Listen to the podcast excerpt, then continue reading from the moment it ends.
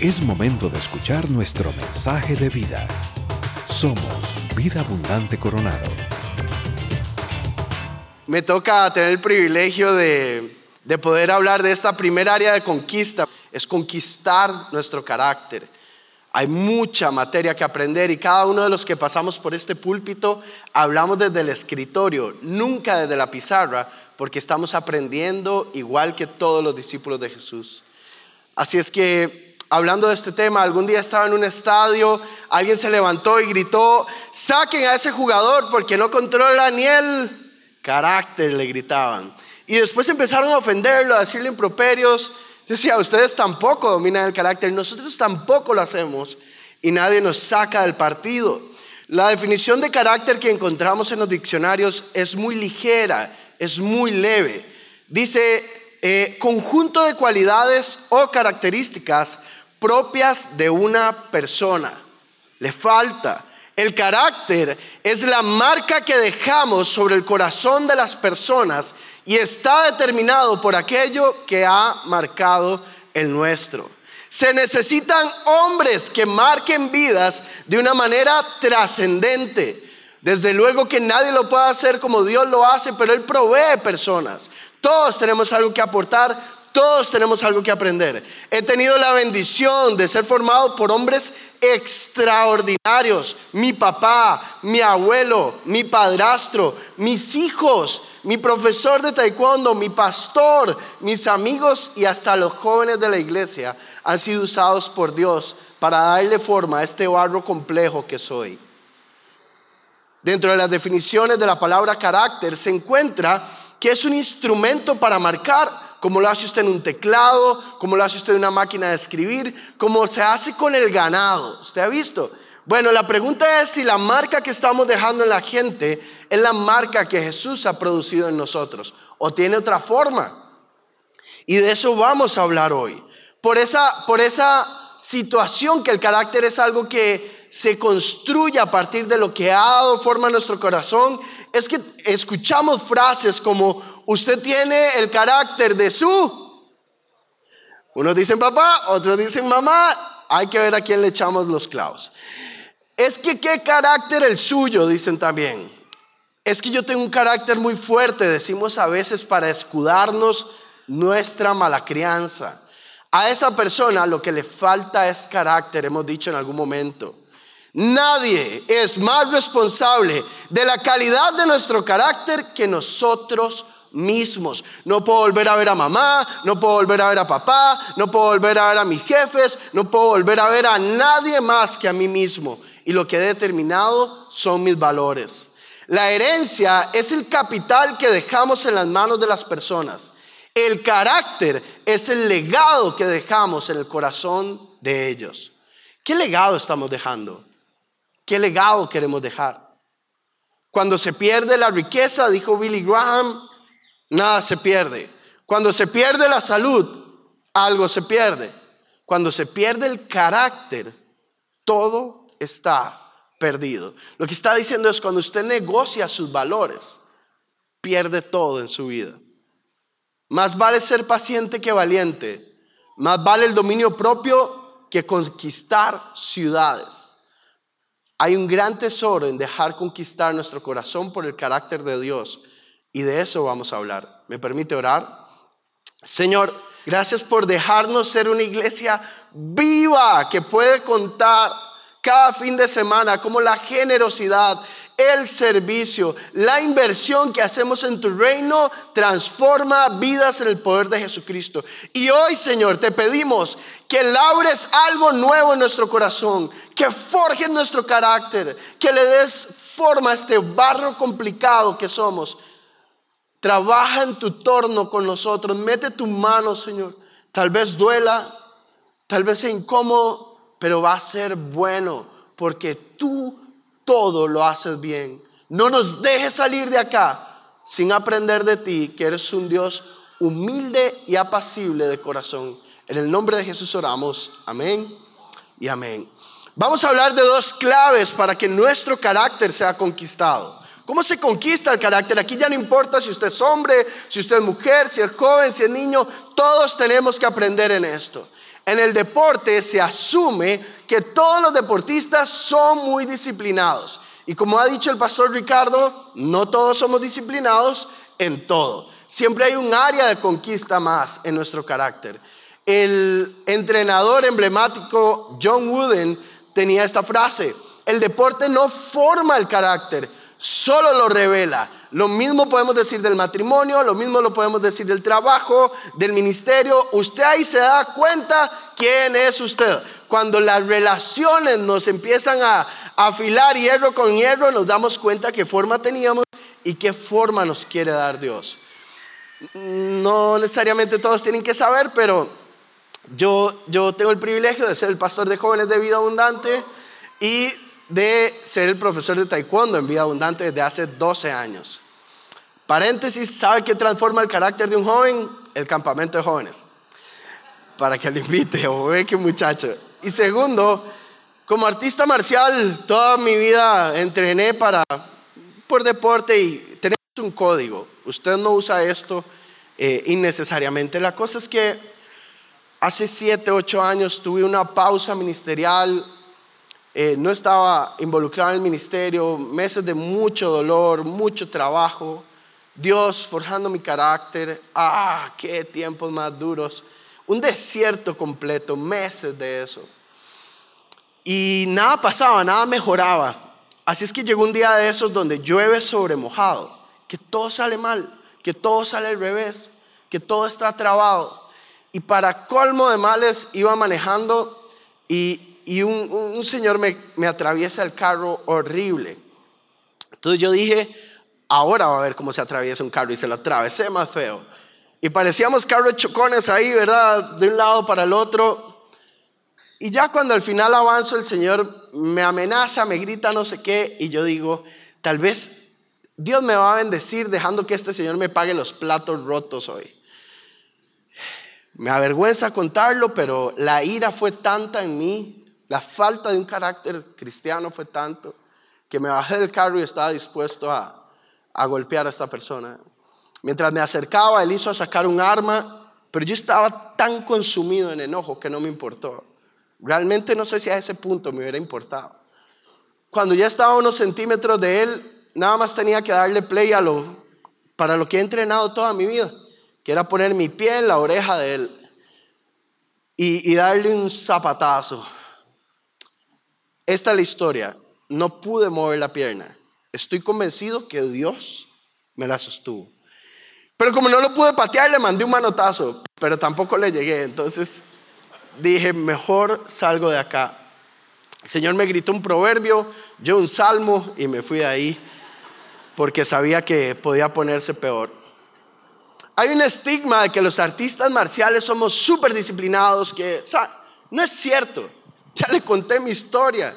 Pastor, cinturón negro, no, no me valió de nada. Muy pequeño. En la tarde suena mi celular. Adivine quién llama. Pastor Ricardo. No. Sí, paz. Con ese vocerón, David, ocupo hablar contigo. Yo no, Padre Santo. Paz, perdón, yo no quería bajarme del carro, es que el tipo me atravesó horrible. Le juro que no lo pateé. Sí quería, pero no lo pateé. Y, Dios me protegió, pero yo entiendo, asumo todas las consecuencias. Eh, exíleme de la iglesia, no sé, me hinco en chapa, lo que usted diga, pero soy demasiado malo, perdón, perdón, perdón, perdón, perdón. Y me dice el paz, no te llamaba por eso, pero qué dicha que me contaste. Yo juré que algún soplón le había ido a contar. Saben, es mejor dejar que nuestro carácter sea conquistado que conquistar ciudades, que conquistar trabajos, puestos ministeriales, que conquistar a alguien. Me decía una joven un día de estos, yo jamás pensé en casarme, pero ahora que estudio la Biblia y que sigo a Jesús, deseo casarme. Pero, oh mi Dios, el carácter de ese hombre tiene que ser como el de Jesús. Porque si la Biblia dice que tengo que someterme a él, espero que se parezca a Jesús. Porque si no, no le voy a entrar. Ese es el estándar que una mujer debería de tener. No sus músculos o su billetera o su éxito profesional. El carácter que tenga ese hombre. Por eso mujeres debemos de formar hijos con carácter. En el taekwondo se dice que un cinturón negro es un cinturón blanco que nunca se rindió. En el cristianismo es diferente. En el cristianismo es un cristiano, es un pecador que encontró a Jesús y se rindió. En el cristianismo usted se rinde para ganar. No lo hace con sus fuerzas. El carácter no se conquista, el carácter se rinde. Dice Romanos 5, del 3 al 5. Así que nos regocijamos en la esperanza de alcanzar la gloria de Dios. Y no solo en esto, sino también en nuestros sufrimientos. Usted sabe cuando usted y yo modelamos a Jesús, cuando las pruebas vienen a exprimirnos, ahí sale el fruto del Espíritu Santo o la falta de él. El amor, la alegría, la paz, la paciencia, la humildad, la fe, la fidelidad, el dominio propio. Ahí salen. Y no solo en esto dice, sino también en nuestros sufrimientos, porque sabemos que el sufrimiento produce perseverancia. Y la perseverancia, que es este primer concepto, esa primera clave, produce entereza de carácter. Lo amalgama, lo acrisola, lo purifica, lo compenetra. Y la entereza de carácter produce esperanza. Y esta esperanza no nos defrauda porque Dios ha derramado su amor en nuestro corazón por el Espíritu Santo que nos ha dado. El sufrimiento va a sacar a la luz nuestra carácter eso quiere decir que cuando perdemos nuestra comodidad, podemos empezar a ver nuestro carácter. La perseverancia en medio del sufrimiento es como el barro en el torno. Mientras más tiempo pase siendo moldeado, mejor será el producto final. Y este proceso produce esperanza, que significa que es que confiamos en el Señor, en sus planes para nosotros y no en nuestras propias fuerzas. Porque como dice Filipenses 1:6, Él que empezó tan buena obra en ustedes, la irá perfeccionando hasta el día de Cristo Jesús. Es duro perseverar cuando la vida no sale como queremos. Es duro perseverar con la crítica. Es duro perseverar cuando alguien no hace lo que yo quiero, no cumple mis expectativas. Desde luego que es duro. Pero, dice Hebreos 12, del 2 al 3, fijemos la mirada en Jesús Véanlo a Él, imiten su modelo, imitemos el iniciador y perfeccionador de nuestra fe, que por el gozo que le esperaba soportó la cruz. Eso hace el carácter, soporta la cruz, menospreciando la vergüenza que ella significa y ahora está sentado a la derecha del trono de Dios. Así pues, consideren a aquel que perseveró ante tanta oposición por parte de los pecadores para que no se cansen ni pierdan el ánimo. Y hay un premio superior, dice Santiago 1.12. Dichoso el que resiste la tentación, porque al salir aprobado recibirá la corona de la vida que el Señor ha prometido a quienes lo aman. La primera clave es la perseverancia y la segunda, para terminar, es la humildad. Se requiere reconocer que no podemos solos. Necesitamos la ayuda de Dios, dejarnos conquistar por Jesucristo, su carácter y ejemplo. La religiosidad no cambia el carácter, solo lo endurece. Lo único que no tenían los maestros de la ley era la humildad para decidir ser moldeados por el maestro. Fueron equipados y nombrados para el trabajo ministerial, pero su orgullo les impidió reconocer al Mesías que tanto lo esperaban. Si para algo habían sido entrenados, era para eso. Pero se aferraron tanto a su confort que prefirieron seguir siendo llamados maestros que vivir la aventura de ser discípulos de Jesús. Prefirieron ser gente que acumulaba seguidores acartonados que pecadores transformados. Eran hombres capaces, expuestos al trabajo de Dios, pero no quisieron que Dios trabajara en ellos. Rápidos para criticar y juzgar como yo y como usted. Sí, en ese orden, porque siempre debemos ver la viga en nuestro ojo primero. Hombres con criterios sobre la palabra de Dios, pero sin un carácter modelado por Dios. Por eso Jesús dijo de ellos, hagan lo que ellos dicen, pero no lo que ellos hacen. No había una peor sentencia que señalar su débil y deformado carácter. Jesús nos invita a rendirnos, dejar de vivir en nuestras fuerzas y empezar a vivir en las suyas, aprendiendo de su corazón y encontrando descanso para nuestras almas. Por eso dice Mateo 11, 28 al 30, vengan a mí todos ustedes que están cansados y agobiados, yo les daré descanso. Carguen con mi yugo y aprendan de mí, pues yo soy apacible y humilde de corazón y encontrarán descanso para sus almas, porque mi yugo es suave y mi carga es liviana. ¿Cómo voy a ser verdaderamente libre con un yugo encima? ¿Cómo voy a conquistar mi carácter si me estoy dejando dominar? ¿Cómo me voy a dar a valer si me humillo de esa manera? Un yugo no es necesariamente algo que evoque libertad, por el contrario, evoca sometimiento, humillación, obediencia, pero nos trae la verdadera libertad. Porque tenemos dos opciones, ser esclavos del yugo del pecado nos vende la idea de que podemos hacer lo que queramos o nos sometemos a la carga pasible del Señor que nos guía y nos da un, un camino mejor. Y el que así lo hace y escoge la libertad en Jesús, puede decir, como dice Juan 8:36, el Hijo los libera, así que si el Hijo los libera, serán ustedes verdaderamente libres. Al de carácter firme, los guardarás en perfecta paz, porque en ti confía. Lo mejor que usted y yo podemos hacer es dejar que el maestro conquiste nuestro carácter y el carácter no se conquista, se rinde. Que sea así en el nombre de Jesús. Amén. Vamos a hablar de la segunda conquista y es que debemos conquistar nosotros como hombres a nuestra familia. Para eso tenemos que asumir el rol que Dios nos da como hombres, el de sacerdote, el de profeta y el de rey en nuestra familia. Cuando hablamos del sacerdote, hablamos de que Dios nos asigna a los hombres la tarea de liderar espiritualmente a nuestra familia y que debemos enseñarle a cada uno de ellos el gran mandamiento, amar a Dios sobre todas las cosas. Proverbios 22, versículo 6 nos dice, instruye al niño en el camino correcto y aún en la vejez no lo abandonará. Es usted, hombre, como padre de familia, el responsable de su hogar. Es usted la cabeza. Es usted el líder. Es usted, hombre, a quien Dios confió su herencia, dice el Salmo 127. Es usted el sacerdote de su casa. Así que voy a darles tres consejos para ejercer sacerdocio en la casa. El primero, ayude a su familia a conocer a Dios. No es solo proveer los momentos en que podemos encontrarnos y hablar de Dios, sino que nosotros enseñemos sobre Dios y su palabra. No solo hablando de Él, sino testimoniando de la vida de ese Dios en cada uno de nosotros. Es un mandato para el Padre enseñar constantemente a su familia que amen a Dios sobre todas las cosas. Instruyan a su familia para que ellos adquieran su propia fe en Dios.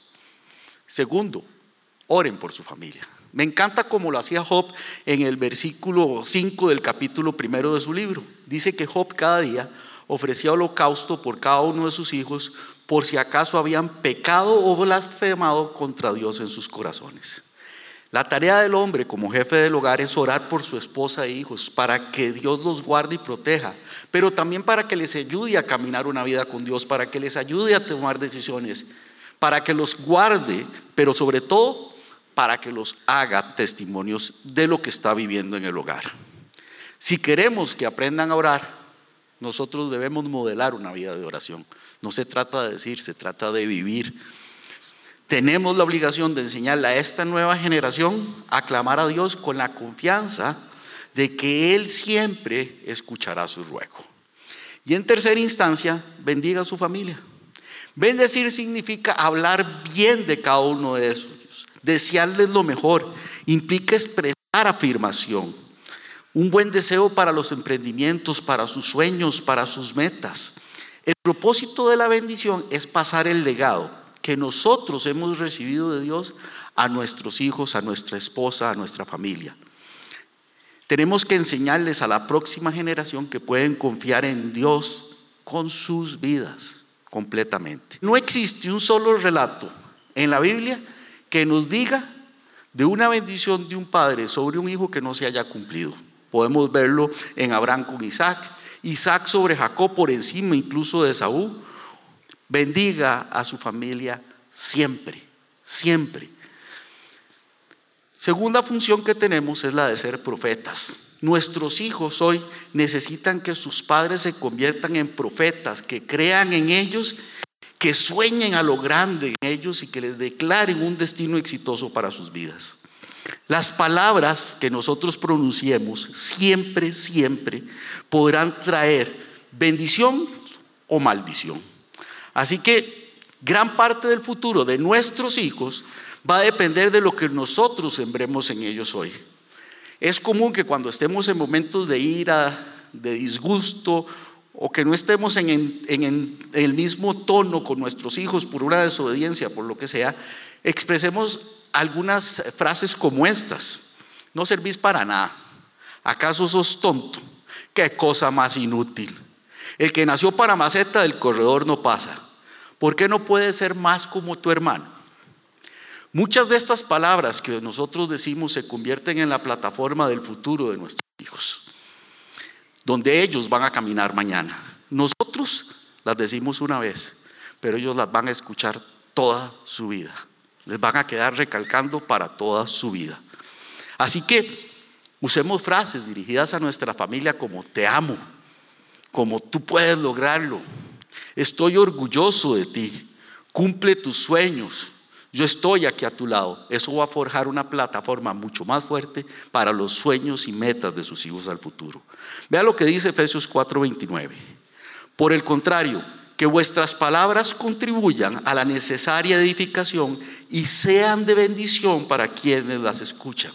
Nuestras esposas, señores, también necesitan oír palabras de bendición, profecías sobre ellas, profecías de elogio que les permitan ser la ayuda idónea, el complemento, el sostén cuando flaqueamos y también nuestra vara y nuestro callado cuando empezamos a perder el norte. Como profetas de casa nosotros podemos sentenciar a nuestra familia a vivir desgraciadamente pero también tenemos el poder para lanzarlos a los propósitos de Dios y verlos felices y realizados cumpliendo sus sueños y metas. El tercer aspecto que tenemos que manejar es el que menos estamos manejando, que es el de rey. Dios creó al hombre para liderar, para proveer y para defender a los que están en su cargo. Hoy en día hay un mal que está carcomiendo a nuestra sociedad y es porque nosotros, o muchos de nosotros, no queremos asumir el rol que Dios nos dio, que es ser encargados y líderes de la familia. Nos queda más cómodo dejar que lo haga mamá, que lo haga la esposa y nosotros fajarle el lomo, dejando esa responsabilidad en ella o a veces incluso en nuestros hijos. Hoy en día hay innumerables familias en nuestra sociedad cuya cabeza principal es la mujer. Son generaciones que se están levantando sin una figura paterna, cuando Dios delegó esa función y esa responsabilidad a nosotros los varones. Dice Efesios 5:23, porque el esposo es cabeza de su esposa, así como Cristo es cabeza y salvador de la iglesia, la cual es su cuerpo. El mundo, el feminismo, los movimientos de género y las numerosas ideologías actuales tienden a demeritar o anular inclusive la figura masculina, la figura de padre en la familia. Negar la importancia y la autoridad que tiene el padre en una familia es negar el plan de Dios. Dios es el Padre por excelencia, es el Padre perfecto. Al crearse y motivarse la creación de familias monoparentales, se enseña al niño que la figura del padre, o sea, la figura masculina, no es trascendental. Y eso se transforma en que estamos negando la importancia que tiene un Padre celestial también, que tiene la figura de Dios en el cielo. Eso es lo que estamos enseñando. Es un mensaje erróneo de que no nos estamos ocupando de él. Vean este estudio que hizo la Universidad de Harvard ahora en el 2021, que a mí me impactó muchísimo, para que vean la importancia del rol del hombre en una familia. Indica la Universidad de Harvard que el 94% de los jóvenes con antecedentes delictivos no han tenido un modelo masculino positivo de conducta en sus vidas. Voy a hacerles un resumen de lo que dice este estudio. Los niños sin figura masculina son más agresivos, tienen menos autocontrol y escaso sentido de culpabilidad. El 80% de estos adolescentes se encuentran en hospitales psiquiátricos. Suelen ser menos solidarios, empáticos y tienen significativamente menos capacidad intelectual. El 72% de los chicos que han cometido algún asesinato y el 60% de los que cometieron violación crecieron sin padre. El 63% de los suicidios de jóvenes son de muchachos sin padre. El 90% de los niños que se van de la familia son de familias sin padre. El 80% de violaciones con violencia son protagonizadas por chicos de padres ausentes. Los chicos sin padre protagonizan el 71% del abandono escolar en secundaria. El 75% de los adolescentes que están en centros de desintoxicación no conocen a su padre. El 70% de los jóvenes internados en reformatorios crecieron sin padre. Y el 85% de los jóvenes en prisión provienen de familias en las que solo estaba la madre. Un, aspecto muy interesante de estos estudios es que cuando se invierte el tema y se hace el mismo estudio sobre las familias y los muchachos que crecen sin madre, resulta que el porcentaje es casi nulo. Es tan tan bajo que es casi nulo. Entonces, el impacto que tiene un padre en la vida de sus hijos no puede ser subestimado, no debe ser subestimado. Los niños que crecen sin un papá son más propensos a abandonar la escuela, a enfrentarse a la depresión, la ansiedad u otros problemas de salud mental, a volverse sexualmente promiscuos y enfrentar embarazos adolescentes, consumir drogas y alcohol, volverse agresivos o violentos, abandonar a sus propios hijos cuando se convierten en padres. Pregunto, señores, ¿esta es la herencia que ustedes quieren dejarle a sus hijos? Entonces, no les demos la espalda. Hay cosas que no se preguntan. Como hombres, como líderes, como reyes debemos asumir la responsabilidad. No preguntamos como padres, ¿vamos a ir a la iglesia? No. Decimos, alístese porque vamos para la iglesia. Josué no preguntó a su familia, no decidió por la familia. La familia no decide por Josué, Josué es el que decide por la familia. Y dice, pero yo y mi casa serviremos a Jehová. La obra que hacen las mujeres en esta iglesia es maravillosa, es preciosa. Pero no funcionaría si solo ellas estuvieran. Se necesitan hombres valientes que se paren en la brecha entre el mundo y su familia. Ezequiel 22:30 nos dice, y busqué entre ellos hombres que hiciesen vallado y que se pusiesen en la brecha delante de mí a favor de la tierra, para que yo no la destruyese, y no los hallé. Cristo desea que cada padre gobierne su casa. Tu llamado como rey en tu familia se basa en lo más importante, mostrar a Cristo. Tu esposa y tus hijos deben ver a Jesús en ti. Tu manera de actuar, de hablar, de pensar debe reflejar la presencia de Cristo en tu vida. Dice Efesios 5:33, en todo caso, cada uno de vosotros ame también a su esposa como a sí mismo, y que la esposa respete a su esposo. El hombre que maltrata a su esposa con palabras hirientes o que controla a sus hijos a través de ira y amenazas, no muestra a Cristo. El hombre que se burla, que ataca, que lastima, que grita o es indiferente a las necesidades de su familia, no muestra a Cristo. El rey no simplemente da órdenes, el rey construye, no destruye. El rey lidera, no ordena. El padre cristiano muestra más de Cristo y menos de sí mismo.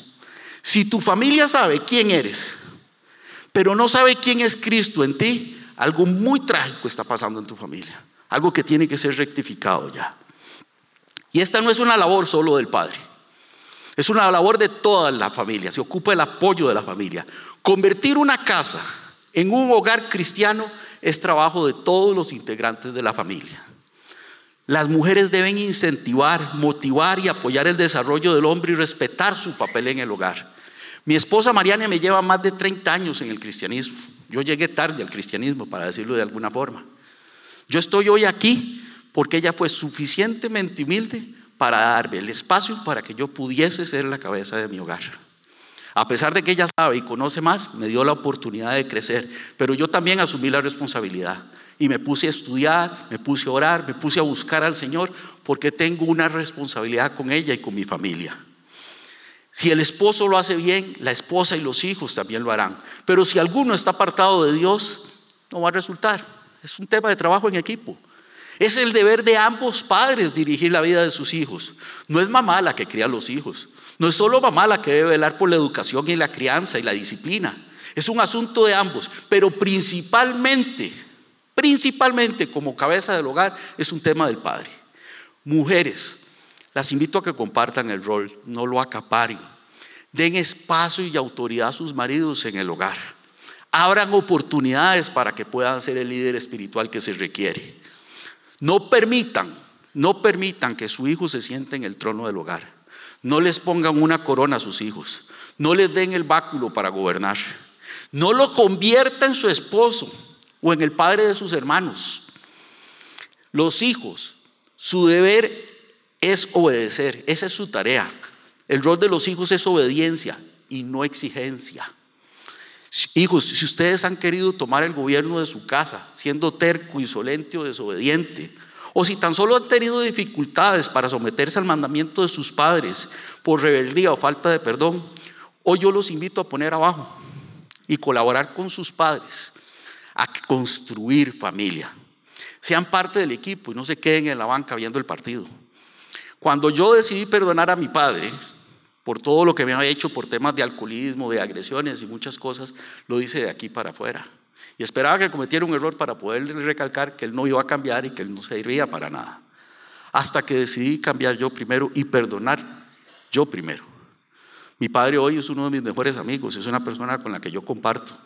Es una experiencia como hijos. Desen la oportunidad, muchachos. Amigos, Decían que sus caminos, sus hijos no caminen la senda que ya ustedes caminaron, que no carguen las cadenas que ustedes cargaron, que no pasen por el infierno que muchos de nosotros hemos vivido. Pues marquen el camino hoy con el ejemplo. Muéstrenles el camino a Jesús. Desean ser perdonados, den y pidan perdón.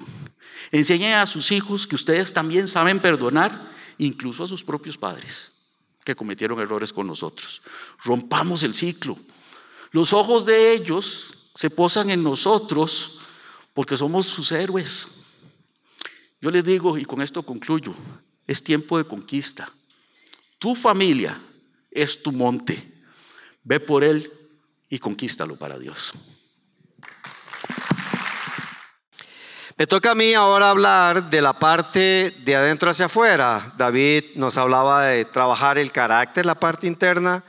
Juanca nos hablaba sobre llevar esto al próximo círculo que es la familia y vamos extendiendo el círculo ahora al área laboral. ¿Cómo conquistar la vida laboral? Estudiando un poco sobre el tema, me encontré un británico que hace estudios sobre temas de ética, escribió un libro que se llama Ethicability. Y Roger Steer, en uno de sus estudios, desarrolló una prueba de lo que él llamó el ADN moral. El ADN moral demuestra, según el estudio que él hizo, que las mujeres son más honestas que los hombres y que cuando toman decisiones suelen tener especialmente en cuenta cómo afectarán a los demás. Steer, que es un consultor de grandes bancos como HSBC a nivel mundial y firmas como PwC, recogió un estudio de 60 mil participantes encuestados de 200 países con distintas características.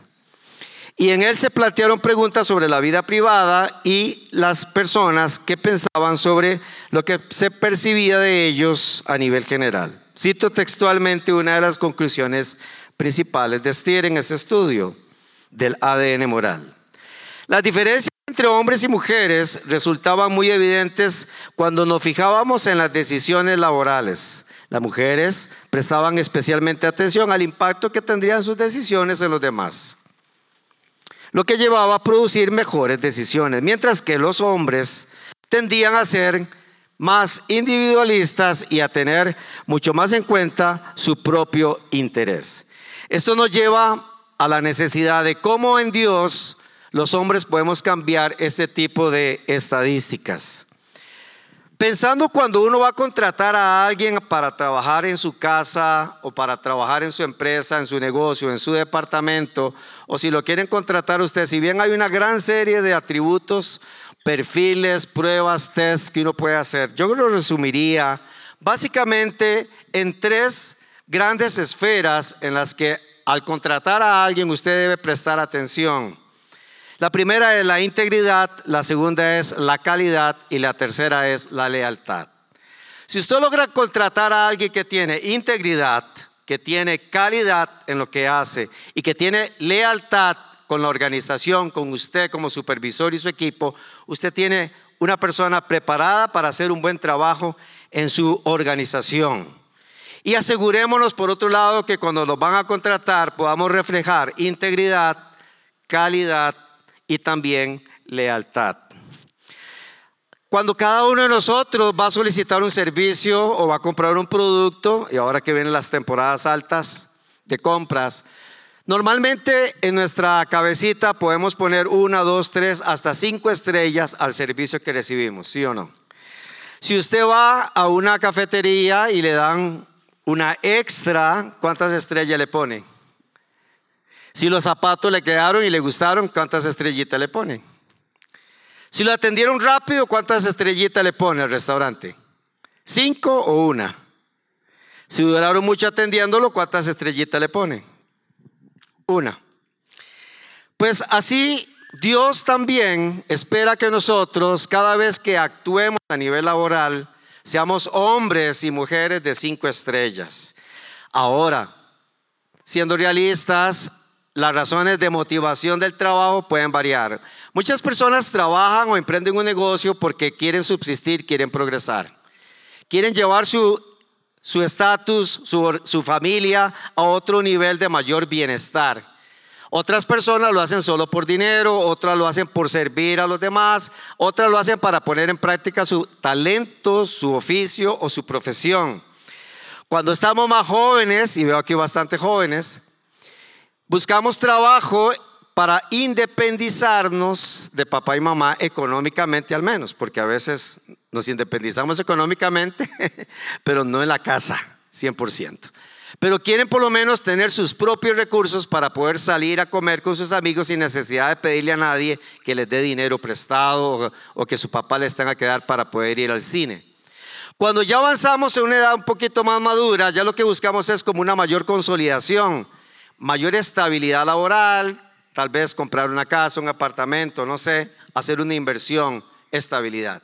Y cuando ya avanzamos en el siguiente nivel laboral, lo que buscamos es prepararnos para el retiro o la jubilación, que de ahí viene la palabra jubilación, de júbilo, de ya no tener que estar trabajando.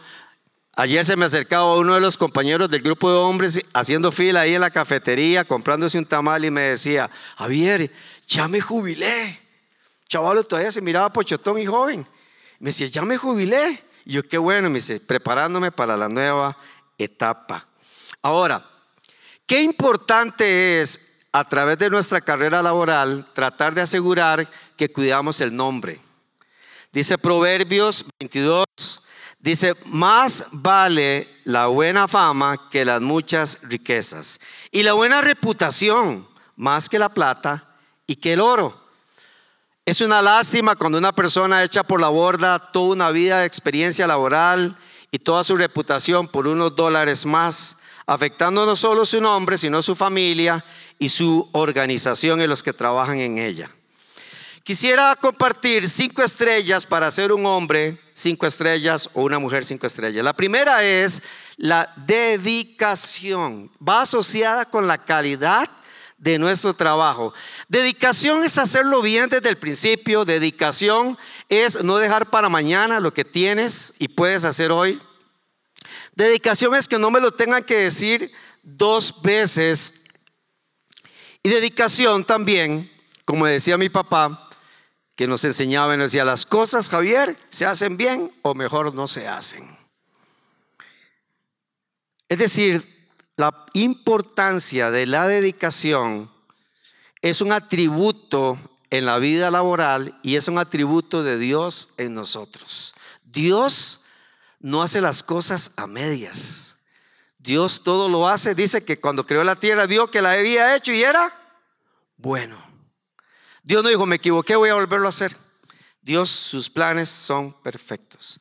Si bien hay trabajos en los que hay que madrugar, hay trabajos en los que hay que trasnochar. No importa. Lo importante es trabajar con dedicación y aquí le agrego un elemento sin obsesión.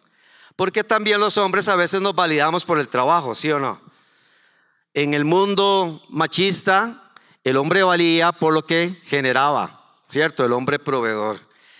Y aquí tenemos que tener ese balance y ese cuidado porque muchas veces por obsesionarnos por el trabajo, podemos descuidar la salud o, como bien lo decía Juanca, la familia. Entonces, importantísimo la dedicación. Y aquí Pablo da un consejo a los romanos diciéndoles, nunca dejen de ser diligentes. La diligencia es una característica de las personas que buscan dedicación. Yo trabajé en una organización que teníamos un dicho para los que eran más, ¿qué podemos decir? Más vaguillos. Les decíamos que eran peluches. ¿Cuántos de aquí tienen un peluche o han tenido un peluche? ¿Qué hace un peluche? Nada. Está ahí, el osito, ¿no? Sí, de vez en cuando lo cambia al lado de la cama, pero ahí está el peluche. Hay personas que son como peluches. Dios no quiere peluches en su pueblo. El segundo atributo, la segunda estrella, es la admiración. Pero vea qué interesante la admiración va asociada a la lealtad. Es la capacidad que usted tiene de admirar el trabajo de otros, por menor rango que sea en la jerarquía de la organización, al mayor rango. No pierda la capacidad de admirar el trabajo de la señora de la cocina, del que hace la mensajería. Esa capacidad de admirar, porque a veces admiramos a los que logran grandes cosas, tienen grandes logros conocidos, pero hay personas que con sus pequeñas cosas que hacen tal vez, hacen grande la organización. Hacen que su organización, que su trabajo luzca mejor es la capacidad de valorar el trabajo y expresarlo a las personas, no solo cuando viene la evaluación del desempeño. Es aprender a admirar, es aprender a reconocer. Tiene que ver con la humildad.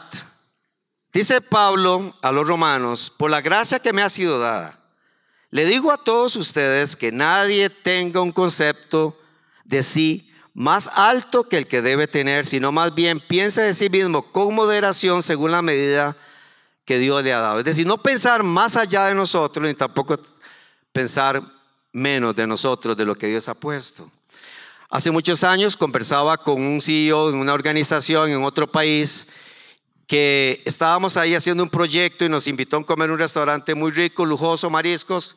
Y me dice, Javier, lo primero que hice cuando me nombraron aquí CEO, dice, fue invitar a la persona de menor rango de la organización a almorzar. Y se lo llevó. No recuerdo el nombre, si era Ramón, cuál era el nombre. Y sé que Ramón le dijo, ¿cómo don Jorge me está invitando a mí a almorzar? Sí, claro, vamos a almorzar. Don Jorge, yo un día lo voy a invitar a usted también a almorzar al mercado. Y me decía, Javier, porque hoy vos y yo estamos comiendo en este buen restaurante por los viáticos, pero el día de mañana vos y yo podríamos estar en la, del otro lado del restaurante viendo a la gente comer. Nunca perdamos la capacidad de admiración y de trabajar en equipo. Ahora, la pregunta es, ¿qué tan fácil es trabajar con usted? Pregúntele al de la paz, dígale, ¿qué tan fácil es trabajar con vos? Pregúntele. ¿Qué tan fácil, qué tan bonito es trabajar con vos? Ah, súper bien, dice, ¿no? Tercera estrella, dedicación, admiración por los que están a nuestro alrededor. Tercero, superación. La superación tiene que ver con tres grandes áreas. Podemos resumirlo así. La capacidad de reinventarme, la capacidad de reajustarme y la capacidad de reeducarme. Hay que reinventarse, hay que reajustarse y hay que reeducarse.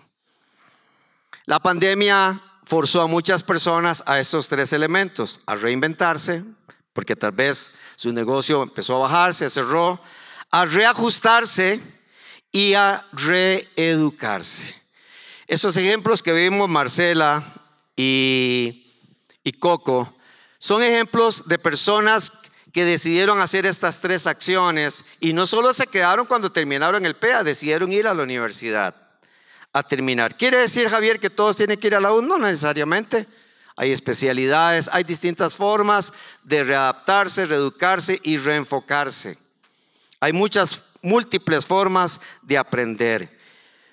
A mí me recordaron ellos a mi papá, porque mi papá llegó hasta tercer grado de la escuela y sacó el sexto por madurez. Y siempre me decía, Javier, el tiempo va a pasar, haga usted o no haga nada, mejor haga algo con el tiempo. Creemos un espacio porque Dios, escúchelo bien, quiere darnos nuevas oportunidades de laborales, pero debemos prepararnos nosotros para ese momento. Dios quiere darnos capacidades y oportunidades. Y hay capacidades en usted ahí esperando ser desarrolladas y potenciadas. Es impresionante cuando uno ve una señora adulta mayor terminar un curso en alguno de los programas que, que desarrollamos. Por favor, no pierda la sed de aprender en un mundo que cambia. Cuando dejamos de aprender, dejamos de crecer. Primera de Pedro 1, 5, 7 da un círculo que yo le llamo el círculo virtuoso. Hablando de la parte espiritual, pero la podemos aplicar a la parte laboral. Dice, precisamente por eso, esfuércense por añadir a su fe, esfuércense por añadir a su fe virtud, a su virtud conocimiento, a su conocimiento dominio propio, a su dominio propio constancia, a la constancia devoción a Dios, a la devoción a Dios afecto fraternal y al afecto fraternal amor. Es el esfuerzo por crecer y por Alguien decía muchas veces que lo que a veces no logra el estudio y los apellidos lo logra el esfuerzo. Hay que esforzarnos por crecer. En cuarto lugar, para ser una persona, un hombre, una mujer cinco estrellas, se requiere a, nivel laboral la buena administración. Porque a través de su buen trabajo usted va a cosechar recursos y va a crecer a través de, lo que usted va generando económicamente, pero no solo económicamente, a través de los contactos que usted genera, a través de los talentos, a través de su posicionamiento, de su imagen. La pregunta es, ¿cómo estamos usando todo eso que Dios nos está dando a través de los dones que pone nosotros para trabajar y generar? Es la capacidad de maximizar el talento de los resultados de nuestro trabajo. Y si lo habláramos económicamente, y ahora que viene el aguinaldo, ¿verdad? Las finanzas que agradan a Dios pasan por nuestras decisiones. Yo debo decidir qué hacer con esas bendiciones, sea el salario, sea el aguinaldo o sea los ingresos extra de su negocio. Y yo puedo hacer varias cosas. Lo puedo ahorrar, lo puedo invertir, lo puedo comprometer, lo puedo compartir, pero lo que no puedo hacer es desperdiciar. Y lo dice muy bien Proverbios 21:20, dice, en la casa del sabio, es decir, el sabio es aquel que toma decisiones que sabe que van a traer bienestar. En la casa del sabio abundan las riquezas y el perfume, pero el necio, ¿qué dice? Todo lo despilfarra en otra versión, palabra de Dios para todos, en vez de decir todo lo despilfarra, dice, pero el bruto las desperdicia. poco más fuerte, ¿verdad? Y la última estrella que tenemos que trabajar para ser alguien cinco estrellas en el trabajo es la pasión. La pasión se nota en alguien que está trabajando. La pasión se nota de alguien que te llega a tener, ¿qué le puedo servir? ¿Qué le puedo servir? Y no, eh, sí, eh, ¿qué sigue? ¿Quién es el que sigue? Se nota la pasión. Recuerdo una vez que preguntaron, ¿qué es excelencia en un taller, en una organización que trabajaba, que teníamos un centro de capacitación? Y el CEO, el presidente, un norteamericano, dijo, para mí, pasión es la forma en la que Juan llega. Cada vez que llegamos, corre a atender a las personas.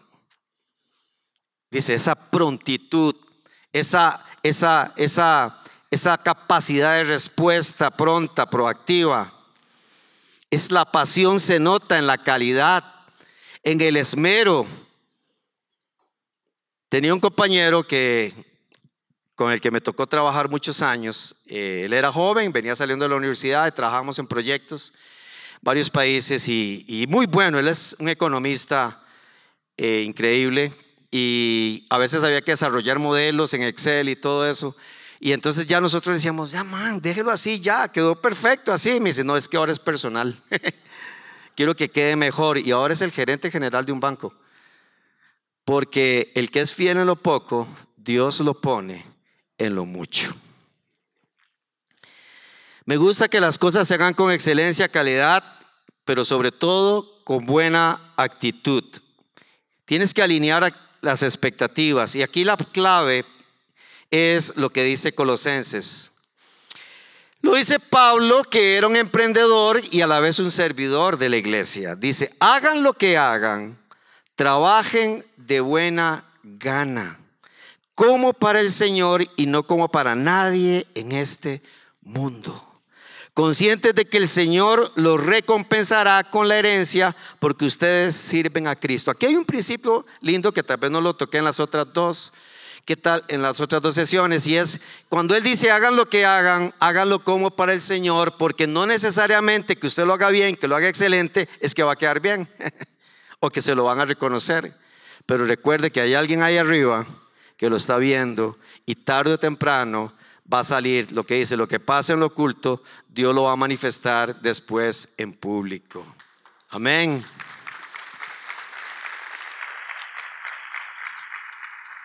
Lo importante es que usted se sienta bien de que usted lo hizo bien y que hizo lo mejor de lo mejor.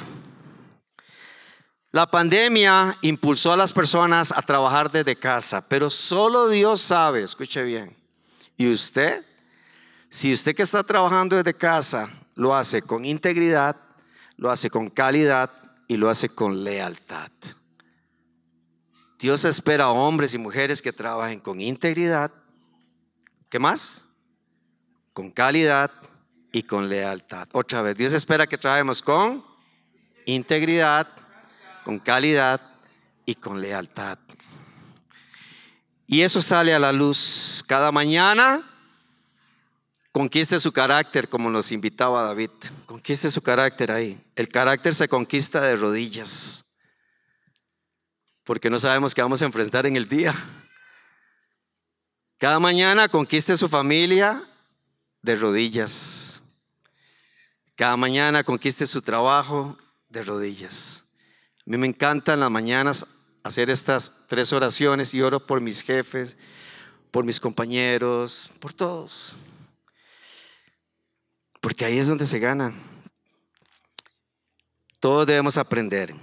Stir, este británico, dice lo siguiente en este tema Decidir lo que es correcto no siempre significa éxito inmediato o incluso felicidad.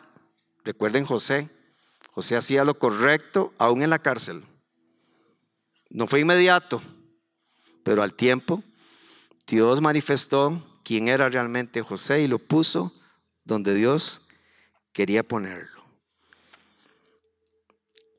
Y dice Steer, la ética no se trata, la ética se trata de ser bueno, hacer lo correcto y hacer del mundo un lugar mejor. Que donde usted pase por ahí, deje una estela, un aroma, una huella de que no dejó ese lugar igual. Hay personas que cuando pasan por la vida, leía una vez un pensamiento que decía, hay personas que pasan por tu vida miles y nada pasa. Pero hay personas que pasan por tu vida y dejan una marca.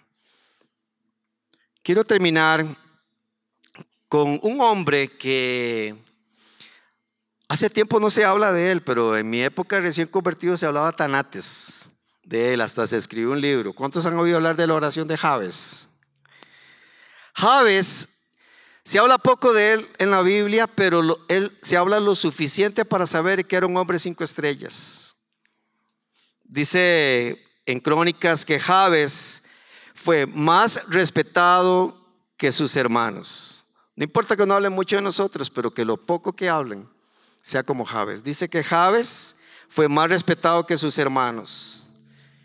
Y que Javes rogó a Dios, un hombre de oración, y le hizo varias peticiones. Le dijo, bendíceme Señor, bendíceme. Ensancha mi territorio. Otra versión dice, extiende mis estacas. Ayúdame y líbrame del mal. Y lo más lindo de este texto de Javes es que dice que Dios le concedió su petición. Señor, estamos aquí los hombres hoy Reunidos, padres, cerrando esta celebración que es el inicio, Señor, o el relanzamiento de una vida transformada por ti, Señor. Mira a todos los hombres que estamos acá, los que están conectados en casa, Padre, también. Tenemos debilidades, tenemos luchas, tenemos necesidades. Algunos hombres tal vez aquí dirán, Señor, estoy sin trabajo. Señor, estoy luchando con el área sexual, tal vez estoy luchando con mis relaciones en el trabajo, en mi familia. Señor, estoy luchando con mi carácter, Señor. Necesito conquistar a mi familia, a mis padres, tal vez los que son jóvenes. Señor, hoy junto a los hombres te entregamos nuestra vida, Señor. Te pedimos como Javes que nos bendigas, que nos ayudes. Tú nos conoces más que nadie, Señor. Y hoy, Señor, hemos cerrado diciendo que quieres conquistar nuestro carácter que quieres ganar a nuestras familias, porque un hombre transformado transforma una familia, una familia transforma una comunidad y una comunidad transforma un país. Señor, ayúdanos a ser hombres del reino, Señor, a darte la gloria, a ser hombres de integridad, a ser hombres de excelencia, de calidad, a ser hombres, Señor, de lealtad, Señor, que podamos brillar en tu nombre, Señor que si algún hombre aquí está pasando por un momento difícil hoy, dice tu palabra que seamos, Señor, acercándonos al trono de la gracia, donde hallaremos, Señor, oportuno socorro. Hoy nos mandas como a Josué, esfuérzate y sé valiente. No temas, no desmayes, porque yo soy tu Dios. Estoy contigo todos los días hasta el fin del mundo, Señor.